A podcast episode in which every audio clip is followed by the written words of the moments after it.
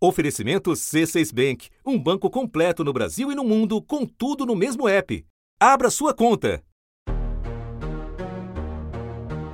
We welcome the Republican nominee, President Trump, and the Democratic nominee, Vice President Biden. So let's get going. Take it away. No, I want to give Number them better three. health care But- at a much lower price but- because and by the way, Obamacare he doesn't is know how- Gentlemen, Obamacare you realize if you're good, both Joe. speaking at the It's same time, and it's too let, expensive. let, let the Para alguns, foi o pior debate da história das eleições presidenciais americanas. Well, it's hard to get any word in with this clown. Excuse me, this. Hey, hey, let me just say, No, no, no. I'm No. Mr. President. three and a half Mr. million, President. Joe. Para outros, Are you in favor of law and order? I'm in favor of law. You follow Are you in it and a little favor bit of of law order. and order? nem debate foi.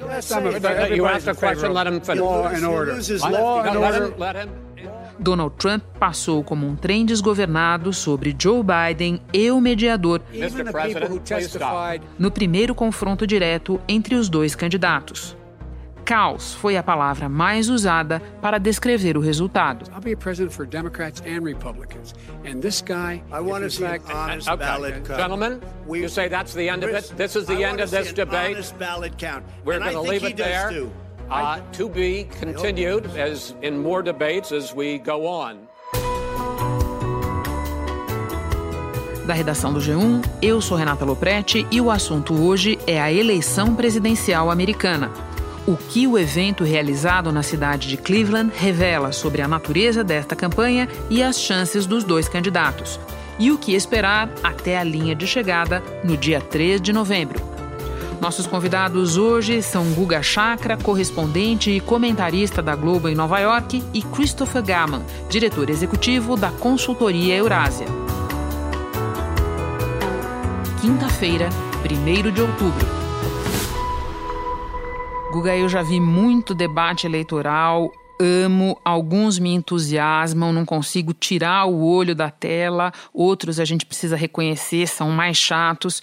Agora, nunca tinha visto nenhum como esse da noite de terça-feira entre Donald Trump e Joe Biden. O meu sentimento e o de muita gente que eu ouvi e vi foi um sentimento de exasperação. Aquilo incomodava profundamente. Como é que foi para você? Olha, realmente deu desespero pelos dois lados, mas especialmente pelo, pelo nível de agressividade do presidente Trump. Não dava, ele inter- interrompia o tempo todo. O Biden interrompia também o moderador, o Chris Wallace, que até teve que advertir o Trump. Dava um nervoso também pela quantidade de mentiras que o presidente eh, dos Estados Unidos falava ao longo do debate. A gente até vê, muitas vezes, políticos normalmente acabam exagerando, falam algumas inverdades, mas foram muitas ao longo do debate. O desrespeito que ele teve eh, com o Biden em muitos momentos, como em relação ao filho eh, do candidato democrata, ao Beau Biden. My son did nothing wrong at Burisma. I think he did. Mr. President, let him answer. E o Biden também deixava um pouco de, de- me deu um pouco de desespero, porque ele no começo ele estava muito apático, ele não estava sharp, como se diz nos Estados Unidos, não estava afiado, né? Foi o pior eh, debate que eu já vi eh, aqui nos Estados Unidos, incluindo debates em primárias, e pior, inclusive, do que debates que eu já tenha visto no Brasil também. Foi uma coisa horrível. Agora, Guga, essa aposta no caos, digamos assim, que o Trump vem fazendo ao longo da campanha e que ele claramente fez eh, nesse debate, teve talvez o seu momento mais significativo do ponto de vista dos assuntos mencionados no momento em que o Trump não condenou os supremacistas brancos e disse para um grupo específico deles. eh, eh, digamos assim, ficar em modo de espera, mas também ficar em modo de prontidão. Qual é o efeito dessa declaração, Guga, no momento de muita tensão racial pelo qual passa o país? Olha, Renata, começando pela questão do presidente dos Estados Unidos ser incapaz de condenar a supremacia, o supremacismo branco. Ele foi incapaz de literalmente condenar, não apenas no debate, como também na quarta-feira, ao ser questionado na Casa Branca. Ele não consegue falar. Eu condeno o supremacismo branco. Ele é incapaz disso. Em segundo lugar, por celebrar um grupo supremacista branco, os Proud Boys. Right, Proud Proud Boys, stand back and stand by. But I'll tell you what, I'll tell you what. Somebody's got to do something about Antifa and the left because this is not a right wing problem. This is a left wing. This is a left wing problem. Isso é horripilante. Basicamente, o presidente dos Estados Unidos associou a imagem dele ao supremacismo branco. Em terceiro lugar, ele fez isso num debate eleitoral que foi assistido por dezenas de milhões de pessoas nos Estados Unidos, em um momento, sem dúvida alguma, de grande tensão nos Estados Unidos. A gente observa essas manifestações contra o racismo e na minha visão ele, é, essa, esse posicionamento do Trump acaba só agradando uma ala mais radical do eleitorado dele que é essa ala supremacista. Grande parte do eleitorado republicano não concorda é, com esse posicionamento pega muito mal para o Trump, ele querendo colocar no mesmo patamar o Biden por não ter condenado os antifas. Antifa quer dizer antifascismo. Biden afirmou que Trump é racista. Trump reagiu com críticas aos protestos violentos que atribuiu ao grupo de esquerda Antifa. Acusou Biden de não defender a lei e a ordem e disse que ele não tem o apoio de nenhum grupo de policiais. Pode-se até condenar a violência de alguns, alguns membros desse movimento que não é exatamente um, grupo, né, como os Proud Boys são. Então eu acho que o impacto foi sem dúvida nenhuma muito negativo é, para o presidente Trump. Foi vergonhoso é, o que ocorreu no debate da terça-feira. Antes de voltar para um outro ponto do debate, eu quero jogar para frente um pouco, Guga. Você sempre nos lembra que a esta altura sobra muito pouco indeciso no eleitorado americano. E existem também muitos estudos mostrando o quão limitado é o efeito de um debate sobre a decisão do eleitorado. A esta altura, Guga, o que que você acha que move nos números? Porque vamos combinar que quem precisa mexer nos números a essa altura é o Donald Trump, que está, em média, oito pontos atrás nas pesquisas nacionais, certo? Exato, Renata. As, as pesquisas estão quase congeladas desde maio, com Biden sempre com essa margem à frente do Trump no voto nacional e também com uma margem menor, mas também à frente nos swing states, que são os estados sem predomínio democrata ou republicano. O que, que o Trump precisa fazer? Aumentar o, o, o patamar do eleitorado dele é muito difícil. Todo mundo já tem opinião formada sobre o Trump, seja contra ou a favor. O que, que pode mover? O Trump pode tentar e conseguir suprimir o eleitorado é, anti-Trump, o eleitorado que votaria no Biden. Ele conseguiu isso contra a Hillary. Eu sempre gosto de lembrar que o Trump teve menos votos percentualmente do que o Mitt Romney. O Romney teve 47%, o Trump teve 46%. Você se refere ao ano. A eleição em 2012. Na reeleição do Obama, em que o desafiante foi o Mitt Romney, né? Mitt Romney, que era o candidato republicano. Só que o Obama teve 51, 4 pontos à frente do Romney. A Hillary teve 48,2, 2,2, 2 pontos percentuais à frente do Trump.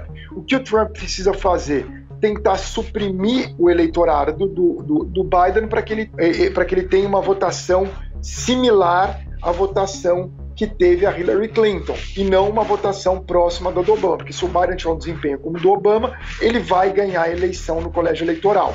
Se ele tiver um desempenho igual da Hillary, dois pontos à frente no voto nacional, provavelmente ele vai ficar atrás do Trump nos swing states e assim o Trump vai ser reeleito. Guga, voltando agora para o debate. Além desse momento em que ele Trump se nega a condenar os supremacistas brancos, o outro momento que talvez tenha chamado mais a atenção, momento de conteúdo, até onde teve conteúdo naquele evento, é quando o presidente dos Estados Unidos abertamente desqualifica o processo eleitoral e ameaça não respeitar a sua eventual derrota.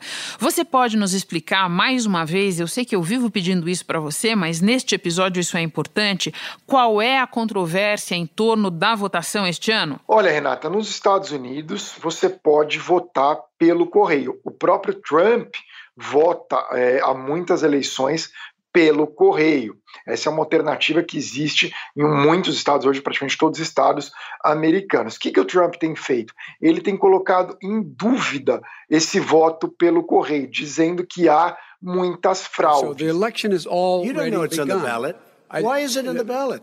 Because because Why is it in the ballot? It's not in the ballot.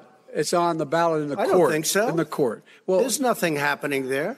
Donald, would you and you don't know her view on Roe v. Wade. Qual que é o objetivo do Trump? Bom, a maior parte das pessoas que votam pelo correio são é, é, é, são democratas. Os votos pelo correio demoram um pouco mais para serem apurados, até porque muita gente coloca no correio só no dia da eleição, acaba chegando dois, três, quatro dias depois da votação. Então, primeiro a, é, a, vão apurar os votos das pessoas que foram pessoalmente votar.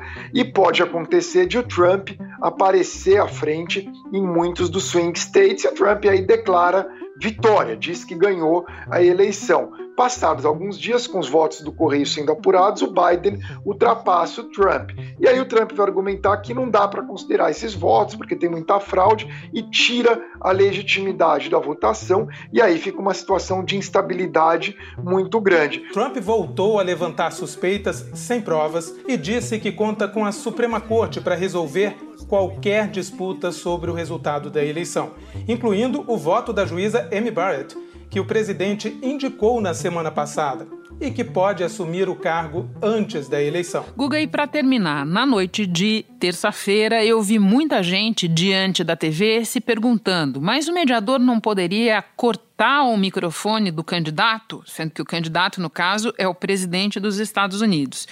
E no dia seguinte, muitos analistas fazendo o mesmo tipo de especulação, se não seria necessário algum ajuste de regra para haver algum respeito, alguma viabilidade no evento. Duas perguntas para encerrar, Guga. Você vê à vista a possibilidade de alguma mudança nos dois debates entre eles que ainda estão por vir? Ou, se isso não pode acontecer, você vê algum deles caindo fora dos próximos debates? Olha, eles provavelmente vão ter aquele dispositivo para cortar o microfone na hora que o candidato não estiver respondendo. É, não comparecer ao debate, é, no caso do Trump, não faz sentido, porque ele precisa que algo aconteça e o debate sempre é uma oportunidade. Para o Biden, até talvez é, fizesse algum sentido, mas ele talvez não queira passar por covarde, porque o Trump vai dizer que o Biden está com medo, essas coisas. A gente sabe que é comum, inclusive no Brasil, candidatos que estão à frente evitarem participar de debate. Então não seria surpreendente se o Biden o fizesse, mas acredito que ele vai com, essas, com esses novos mecanismos, caso sejam implementados, que ele vá participar, sim. Guga, eu agora vou conversar com o Christopher Garman, mas antes te agradeço por todas as informações. É sempre um prazer te receber. Bom trabalho aí. Tá bom, obrigado, Renata. Sempre uma honra participar. Chris, nos Estados Unidos o voto não é obrigatório, mas a eleição deste ano é considerada histórica e muito polarizada. Nós devemos esperar um comparecimento maior do que nas eleições anteriores? Se a gente olhar todos os indicadores tradicionais de comparecimento nas urnas, né, tudo indica que o comparecimento deve ser mais elevado dessa vez. Nós temos com uma base democrata e uma base republicana é, bem entusiasmada, interesse na eleição é maior.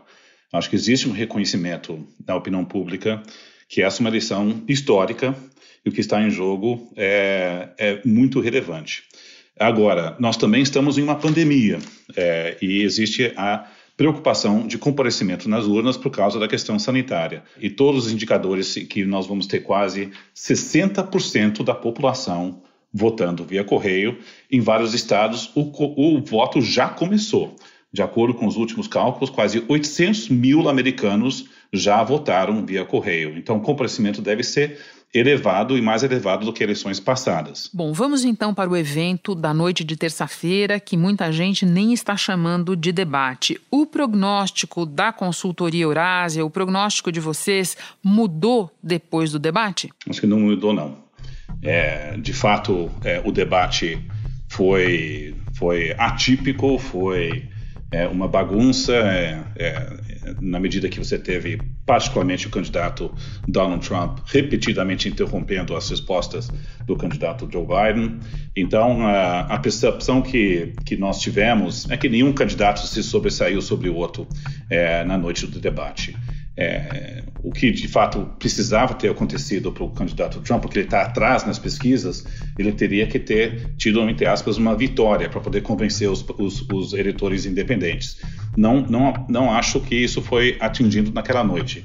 E no empate é, como um todo, é, quem está na frente acaba saindo ganhando. E nessa, nessa questão eu até diria que seria uma noite boa para o Joe Biden nesse sentido. Então, só lembra para nós, vocês estão mantendo os percentuais de probabilidade para Trump e Biden em que bases? É, hoje a gente acredita que o Biden tem uma chance de 65% de, de ganhar a eleição. É uma maneira de, de dizer que temos uma convicção que o Biden é favorito, mas essa convicção não é muito elevada. É, a gente olha as pesquisas, o Biden está na frente nos principais colégios, nos estados do colégio eleitoral. Ele tem mantido essa liderança de forma razoavelmente estável nos últimos meses, mas, uh, mas a gente já é, reconhece, e vamos lembrar que as pesquisas feitas nos estados quatro anos atrás erraram é, e subestimaram o voto do Trump. Então existe uma grande dúvida entre os institutos de pesquisa se esse mesmo equívoco está sendo cometido dessa forma, o que significa que a margem pode ser estreita e pequenas mudanças podem ter um impacto importante no colégio eleitoral. Bom, e para além dos percentuais e de favoritismo, até por conta dessa instabilidade que você está colocando, com quais cenários vocês estão trabalhando, Chris? A distribuição de probabilidades parece que varia entre uma vitória muito apertada do Trump, é, é, que a gente coloca uma probabilidade aí de quase um terço, 35%. É, de um lado, para uma vitória acachapante do Biden é, do outro extremo. É? é, e no meio, uma vitória apertada do Biden. Então, então, esses são os três resultados na distribuição de probabilidade do que pode acontecer. É, porque se a gente olha as pesquisas onde Biden está na frente no colégio eleitoral, ele não só está na frente nos estados chaves é, que eram é, determinados antes da eleição, que são estados de Michigan, Wisconsin e Pennsylvania, ele está na frente de, entre 5 a 7 pontos percentuais. Mas se a gente olha estados que deveriam ser seguros para o Trump, é? que é onde ele ganhou com uma larga margem é, na eleição anterior, podemos colocar Ohio nessa categoria é, é, Carolina do Norte, é, Georgia, Texas. É, o Biden está na frente em Ohio, ele só está dois pontos atrás em Georgia e Texas, que são estados tradicionalmente republicanos. Então, na prática, isso significa que o, o Biden não está muito longe de uma vitória é, muito expressiva no colégio eleitoral. Agora, se as pesquisas estão errando uma média de 4 ou 5 pontos percentuais é, de forma sistemática, evidentemente o quadro é, é totalmente diferente. Ou se o Trump conseguir é, convencer uma parcela pequena do eleitorado nesses estados, ele também pode ter uma, uma, uma vitória é, marginal. Então, essa eleição é uma eleição difícil de cravar, porque são margens pequenas que podem ter efeitos significativos no colégio eleitoral. E quando a gente vê o ambiente que está se formando, Chris, a gente vê que esse cenário que você descreve, um dos três, de uma vitória é, do Biden por ampla margem, por landslide, como vocês, vocês dizem aí, é o cenário que você considera um pouco menos provável. E isso me leva para a próxima pergunta, que é voltar ao debate e lembrar do momento em que o Trump colocou em dúvida, questionou todo o processo eleitoral e mais uma vez disse que não está disposto a aceitar a derrota. Ele disse que não está disposto a aceitar em determinados termos, mas o que ele está dizendo na prática é que ele não está disposto a aceitar a derrota. Ele falou também no debate que o resultado deve demorar muito tempo para sair. Não sai na noite do dia 3 e pode demorar meses. É essa a tua expectativa? Olha, Renata, eu até diria que sim, é nossa expectativa, e eu até é, diria que nós, como empresa Eurásia,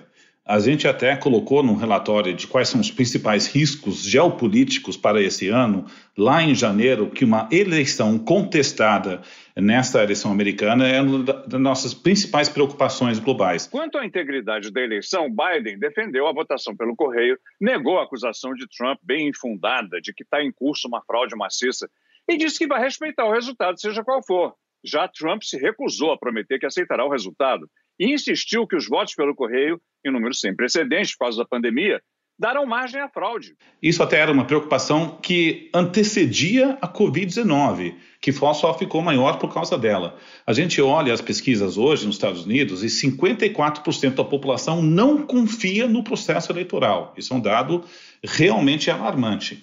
O presidente Trump reconhecendo essa desconfiança no processo, com o qual ele também se alimentou ao longo desse alimentou essa desconfiança nos últimos anos, está é, tá querendo se aproveitar. Ele já está falando publicamente que tem casos de fraude que está já acontecendo nos, nos que já começaram a votar. Então ele está preparando terreno para poder não, pelo menos questionar é, a legitimidade é, do voto nos estados.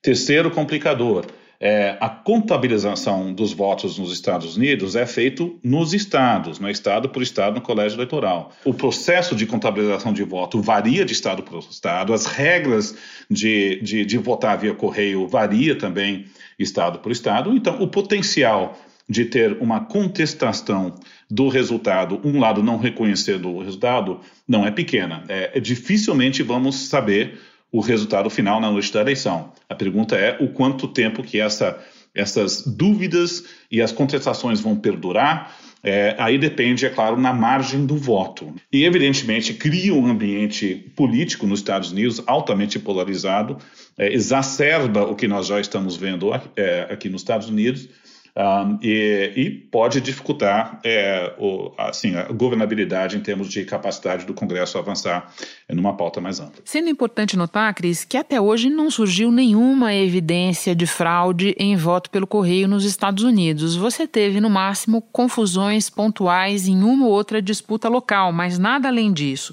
Para terminar, eu quero falar do risco político que você mencionou há pouco. Todo mundo fala em judicialização, mas normalmente o personagem personagem mencionado é Donald Trump, ele contestando uma eventual derrota.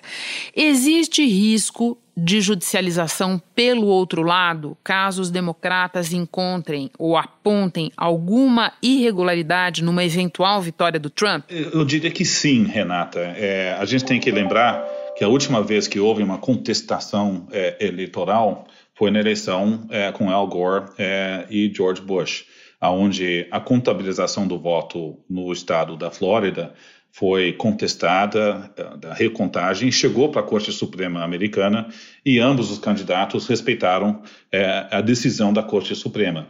Talvez nós tenhamos uma, um quadro onde é, ambos os candidatos, e aqui eu coloco o Joe Biden, é, não venha a respeitar é, é, uma decisão da Corte Suprema, porque, em última instância, a contabilização do voto no colégio eleitoral é uma atribuição dos estados para mandarem os delegados para o colégio eleitoral, aí o Congresso Nacional que tem que arbitrar é, qualquer falta de consenso. Então, a resposta, eu diria, é uma resposta longa, mas existe essa possibilidade, sim. É, mas é claro que, que eu diria que a, as chances de uma contestação são muito mais elevadas do candidato Trump ou do presidente Trump do que o candidato é, Biden.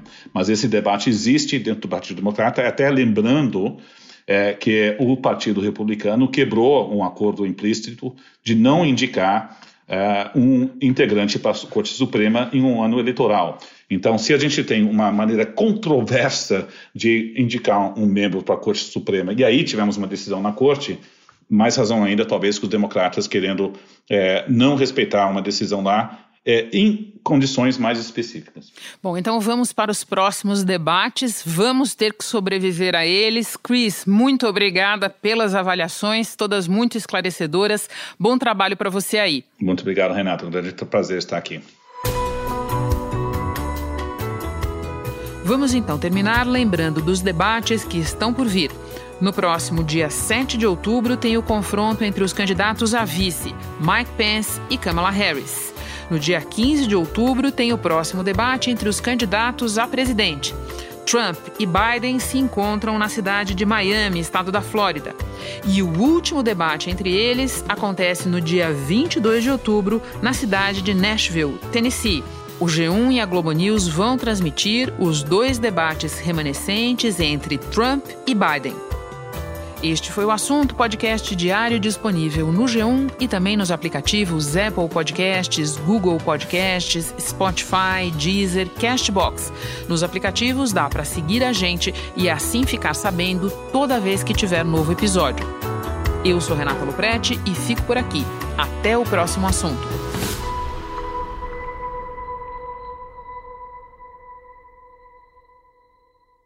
Você no topo da experiência financeira que um banco pode oferecer. Escolha um banco completo no Brasil e em qualquer lugar do mundo. Abra sua conta no C6 Bank.